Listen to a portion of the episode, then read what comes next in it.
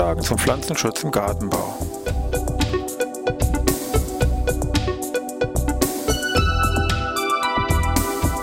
Ein wöchentlicher Podcast der Forschungsanstalt für Gartenbau an der Fachhochschule Weinstefan von und mit Thomas Lohrer. Für Gartenbaustudenten und alle anderen, die sich für Krankheiten und Schädlinge an Pflanzen, deren Biologie und Bekämpfung interessieren. Thema heute Drahtwürmer.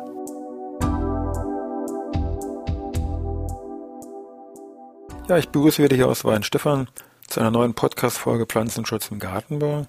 Mit dem Thema Bohneninsekten haben wir uns ja schon mal in der Summe mit äh, mehreren Podcast-Folgen beschäftigt. Wir wollen uns heute mal eine Insektenlarve mal herausgreifen, nämlich die Drahtwürmer, mit denen wir uns hier mal speziell nur in diesem Podcast hier näher beschäftigen wollen. Drahtwürmer ist ja so ein Thema, was gerade so in den letzten Jahren, auch kann man merken, auch in der Fachpresse im Bereich Landwirtschaft, Kartoffel speziell, aber auch im Gemüseanbau deutlich zugenommen hat an Bedeutung. Hat auch vielleicht den Vorteil, dass natürlich da vielleicht auch indirekt einfach mehr Aktivität und Forschung jetzt gemacht wird, dass man da vielleicht ein bisschen mehr Klarheit über diesen, diese Insektenlarven hier im Boden hat. Also Grundlagen ist Drahtwürmer, für den, der es jetzt damals noch nicht so ganz mitbekommen hat. Drahtwürmer sind die Larven der Schnellkäfer, also eine Sammelbezeichnung. Und damit ist hier mit der Titulierung Drahtwurm jetzt keine Artbestimmung verbunden, sondern man sagt einfach nur, okay, Drahtwürmer, das sind jetzt die Larven der Schnellkäfer. Schnellkäfer selber ist eine eigene Käferfamilie der sogenannten Elateridae. Es sind weltweit mit sehr vielen Arten hier vertreten, also rund 10.000 Arten. Und von diesen Schnellkäfern gibt es hier bei uns in Mitteleuropa ungefähr 170 Arten. Also gar nicht so wenige, wie man das vielleicht ursprünglich meinen würde. Gucken wir uns mal ganz kurz Käfer und Larven so ein bisschen getrennt an. Käfer sehen insgesamt relativ einheitlich, sage ich mal, aus. Von der Größe zwar schon variabel, ich sage mal zwischen 2 und 30 Millimeter, aber das Gros der Käfer, die bei uns hier so vorkommen oder wichtig sind, sind so zwischen, ich sag mal, 10 und 15 Millimeter groß. Sind relativ schlanke, länglich gestreckte Tiere, laufen vorne und hinten ein bisschen schmäler zu, sind auch relativ flach, wenn man sich die mal von der Seite anguckt, haben meistens ein relativ auffälliges Halsschild, und zwar in dem Sinne, dass die Hinterenden hier deutlich spitz zulaufen. Also kann man wirklich sehr gut erkennen.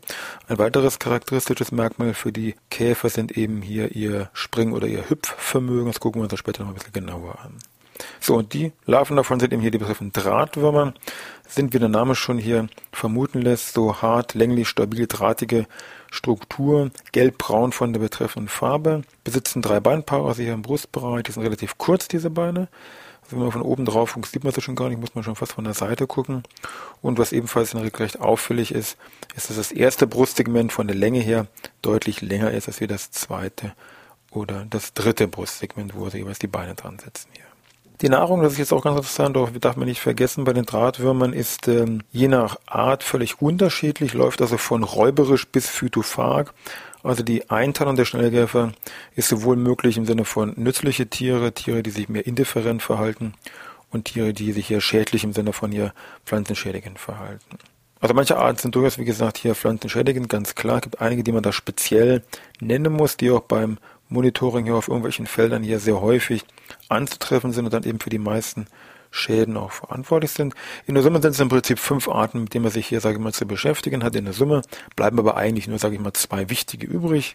Also Agriotis lineatus, der gestreifte Saatschnellkäfer und Agriotis obscurus, der dunkle Humusschnellkäfer. Andere Agriotis-Arten, die ebenfalls nicht so selten auftauchen, ist äh, die Art Sordidus, dann die Art Sputator oder die Art Ustulatus. Aber am häufigsten eben die beiden zuerst genannten Lineatus und Obscurus. Und da wollen wir uns mal den Zyklus von so einem Schnellkäfer oder speziell mal von diesen beiden häufigsten Arten mal genauer angucken. Die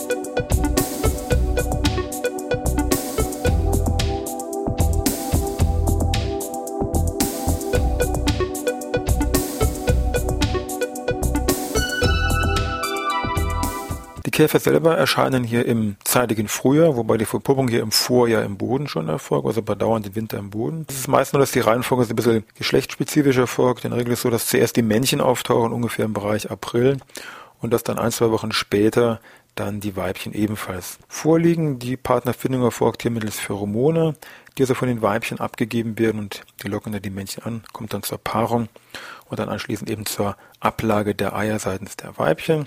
Das Ganze erfolgt hier im Bereich des Bodens, zur Oberfläche nah, so gerade mal so ein Zentimeter zwei, werden hier diese Eier abgelegt, entweder solo oder so als kleines Gelege. Sind noch relativ klein, diese Eier, so praktisch so einen halben Millimeter groß, ein bisschen weißlich durchscheinen, also praktisch kaum zu sehen. Und ein Weibchen kann so je nach Art 100 bis 200 Eiern hier ablegen. Käfer selber haben hier relativ begrenzte Lebensdauer, also so zwei bis sechs Wochen kann man rechnen. Eine längere Lebensdauer haben die hier nicht. Günstigste Bedingungen für jetzt eine Eiablage vom Boden her gesehen sind Flächen, die einen dichten Pflanzenbestand aufweisen, wo der Boden relativ feucht ist, wo die Tiere, sage ich mal, relativ ungestört hier agieren können und wo, wo der Boden auch eine gewisse Lockerheit, sage ich mal, aufweist, weil die müssen ja ihre Eier hier irgendwo dran ableben können. Die gesamte Ausbreitung der Tiere jetzt innerhalb von so einem Bestand ist relativ begrenzt. Die sind zwar flugfähig, diese Schnellkäfer, aber sind doch eher, sage ich mal, dann zu Fuß hier unterwegs. Bis die Larven aus diesen Eiern schlüpfen, das dauert Zeit, das geht nicht so schnell, da kann man schon drei bis vier Wochen hier, sage ich mal, rechnen. Aus dem Ei schlüpft eben dann meine Schnellkäferlarve, also mein erster Drahtbaum, wenn man so will. Die sind natürlich hier noch sehr klein.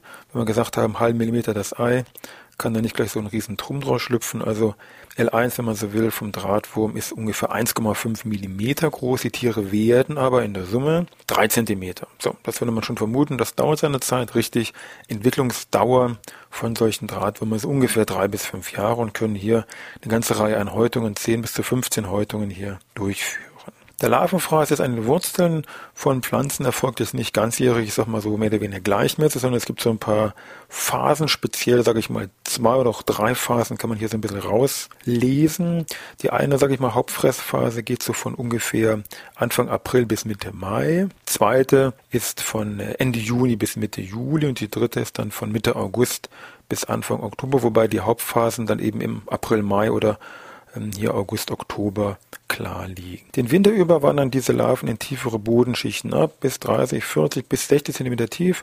Und wenn die oberen Bodenschichten wieder so 6, 8 Grad haben, dann wandern diese Larven wieder nach oben. In Trockenperioden, das mögen sie auch gar nicht, dann wandern die Tiere ebenfalls hier in tiefere Bodenschichten ab und können auch problemlos ein ganzes Jahr ohne Nahrungsaufnahme so eine Art Ruhestatum hier durchleben. Interessant ist meinetwegen Stichwort hier Bodenart und Feuchtigkeit, dass es Untersuchungen gegeben hat, wo man für die einzelnen Bodenarten feststellen konnte, dass es eben hier bestimmte Optimumwerte gibt von der Feldkapazität, in dem sich hier diese Tiere, diese Larven bevorzugt hier aufhalten. So, wenn diese drei bis fünf Jahre rum sind, das hängt eben von der ähm, Schnellkäferart und auch von Witterung zusammen, dann kommt es eben im Sommer, Herbst zur Verpuppung, Bereich Juli, August September gibt es dann schon die ersten Käfer, die bleiben aber weiter hier am Boden liegen und krabbeln dann erst, wie vorhin geschildert, im Frühjahr dann wieder hier heraus. Damit ist der Zug jetzt auch geschlossen und dann gucken wir uns jetzt mal ganz kurz hier dieses extra Kapitel Sprungfähigkeit an, was ja die Schnellkäfer ganz besonders auszeichnet.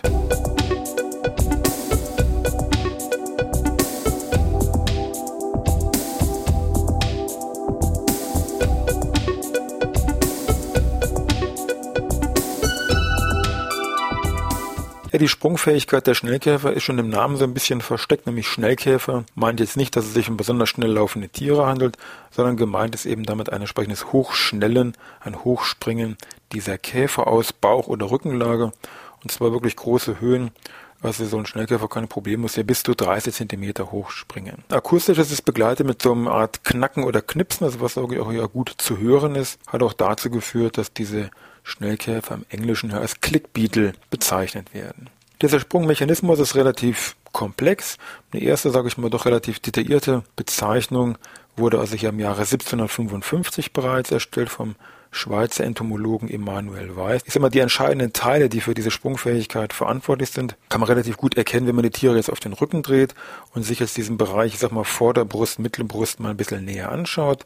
Es fällt auf, dass im Bereich der Vorderbrust ein deutlich erkennbarer Dorn vorhanden ist und dass im Bereich der Mittelbrust es eine Grube gibt und die beiden, sage ich mal, passen recht gut zueinander. Da gibt es noch so einen entsprechenden, sagen wir, hervorstehenden Wulst, der hier im Bereich der Vorderbrust gelegen ist, der also hier diesen Dorn da entsprechend hält durch verschiedene Muskeln und die Tiere machen, wenn die jetzt in der Rückenlage sind, so eine Art Hohlkreuz, so kann man sich das, sage ich mal, vorstellen. Das sieht man auch, wenn man die Tiere hier liegen sieht und dann wird das eben muskelmäßig, sage ich mal, aktiviert. Der Dorn schnellt dann hier in diese betreffende Grube hier hinein und dann können diese Tiere oder hüpfen diese, springen diese Tiere dann wieder hier entsprechend hoch und zwar in Richtung, sage ich mal, der Kopf wird entsprechend angehoben, also in die Richtung, wird hier ein oder mehrfache Salti da durchgeführt und im Regelfall ist es so, dass die Tiere in zwei Drittel der Fälle wieder auf dem Boden im Sinne von so wie sie eigentlich hinwollen, nämlich auf den Füßen landen und beim Drittel, sage ich mal, landen sie immer noch auf dem Rücken, dann müssen sie eben nochmal springen. Die Beschleunigung, die hier stattfindet bei diesem Sprung, ist massiv. Die Beschleunigung wird ja gemessen in G. Wenn Sie sich einen Astronauten vorstellen, der mit so einer Rakete losdüst, hat er Belastungen von 3,4 G hier zu ertragen, also von der Beschleunigung.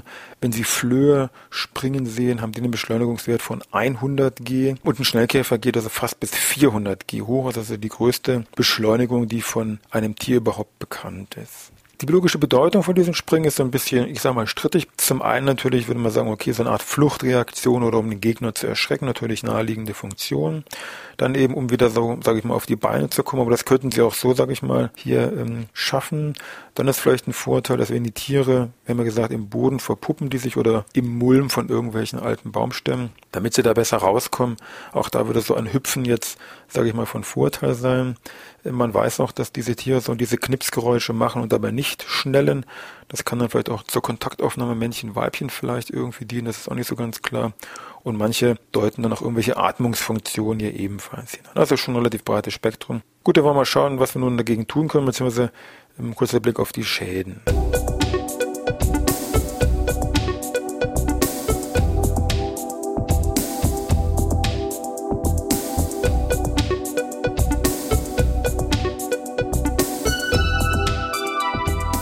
Stichwort Schäden, wir haben ja gesagt, Larven, Entwicklungszeit drei bis fünf Jahre. Also da kann man schon vermuten, wenn die mal die Wurzeln fressen, das bleibt natürlich nicht ganz ohne Schäden aus.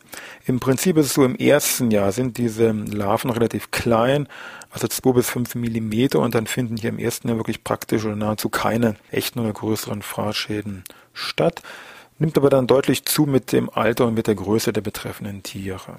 Dann natürlich wieder bezogen auf diese einzelnen Fraßphasen, die wir da angesprochen haben und Schäden eben schon ein bisschen breit. Jungpflanzen und Sämlinge im Bereich ja, Ackerkulturen und eben Gemüsebau, da sind wir hier im Gartenbau, also bei den verschiedensten Kulturen, Brokkoli, Porrelauch, Möhre, Spargel, Salat, also da sorgt es dann auch schnell dann für entsprechende Komplettausfälle, also da wird sich der Säme nicht mehr groß wieder erholen. Die Larven haben die Fähigkeit, die sagen wir die CO2-Erscheidung seitens der Wurzeln sehr gut zu orten und können also hier Distanzen von 20 Zentimeter leicht noch hier einer entsprechenden Wurzel, sage ich mal, zuordnen, um dann hier eben auch gezielt den Weg dorthin zu finden. Also die dappeln jetzt da nicht blind im Dunkeln umher, sondern haben da ihre, sage ich mal, CO2-Uhren, Anführungszeichen, sage ich mal, hier offen. Gut, was tun? Einfach natürlich oder naheliegend wäre eine entsprechende mechanische Bodenbearbeitung. Wichtig wäre, macht nur dann wenn die Tiere auch in dieser obersten Bodenschicht sich auch befinden. Ansonsten bin ich da oben am Grubbern, Eckern, Fräsen, irgendwas am machen und die Tiere sind einfach weiter unten. Also ich muss sicherstellen, dass die Tiere auch in dieser entsprechenden oberen Bodenschicht sich auch befinden. Man kann mit Kalkschichtstoff arbeiten, der eben durch diese Nebenwirkung der Gasphase hier einen entsprechenden Bekämpfungseffekt natürlich aufweist. Sehr schön, sage ich mal, natürlich vom Handling her sind natürlich Saatgut, was hier entsprechend piliert ist mit einem entsprechenden Insektizid, wie es bei Getreide oder bei Mais bekannt ist. Und damit ist das Problem Drahtung, sage ich mal, im Großen und Ganzen erledigt. Die Fruchtfolge ist ein wichtiger Punkt, den man hier speziell im Bereich der Landwirtschaft hier beachten muss, weil dementsprechend so Getreide vor Kartoffeln ist, wie gesagt, ganz schlecht und so weiter. Wichtig wäre, man kann aus diesem Fruchtfolgehändissen noch bestimmte Lockstreifenstrategie, sich sage ich mal, ableiten. Es gibt Verfahren, wo man einfach streifenweise im Gemüseanbau Getreide aussät. Dieses Getreide lockt massiv diese Drahtwürmer hier entsprechend an, weil Getreide ganz massive CO2-Abgabenmengen hier in den Boden abgeben und dann also hier die Drahtwürmer sich nahezu konzentrieren im Bereich Getreide. Und wenn ihm hier sich diese Drahtwürmer konzentriert haben, dann geht man mit der Mulchfräse drüber und fräst ihm hier das Getreide und die Drahtwürmer komplett mit ein, natürlich das Gemüse nicht. Und man könnte dadurch hier auch einen entsprechenden reinigenden Effekt hier erzielen. Andere Strategie wäre meinetwegen Einsatz von Pheromonfallen. Wir haben ja gesagt, die Weibchen locken die Männchen über Sexualpheromone an. Die sind aber artspezifisch. Also wenn ich da verschiedene Schnellkäferarten in meinem Bestand, habe, muss ich hier mehrere Fallen letztendlich besitzen. Die Fallen werden eher zum Monitoring hergenommen, weniger zur Bekämpfung. Aber auch da kann man natürlich vermuten, wenn ich da entsprechende Fallenanzahl hinstelle, soll das vielleicht auch einen Bekämpfungserfolg irgendwo aufweisen. Aber natürlich fange ich nur Männchen an. Ich fange jetzt keine, ich sag mal, wie auch immer begatteten Weibchen ab. Im Hobbygarten wird oft noch empfohlen, auch so als Konzentrierung und als Lockmittel halbe Kartoffeln einzugraben, um dann hier gezielt eben diese Larven abzusammeln. Im Bereich Kartoffeln wurden mal mit den verschiedensten Pflanzenstärkungsmitteln oder auch Bodenhilfsstoffe Versuche durchgeführt, aber da gab es keine echte Bekämpfungserfolge. Damit sind wir eigentlich mit diesem Thema Drahtwurm, also die Larven der Schnellkäfer Elateridae durch. Wünsche noch was und dann hören wir uns wieder nächste Woche Dienstag.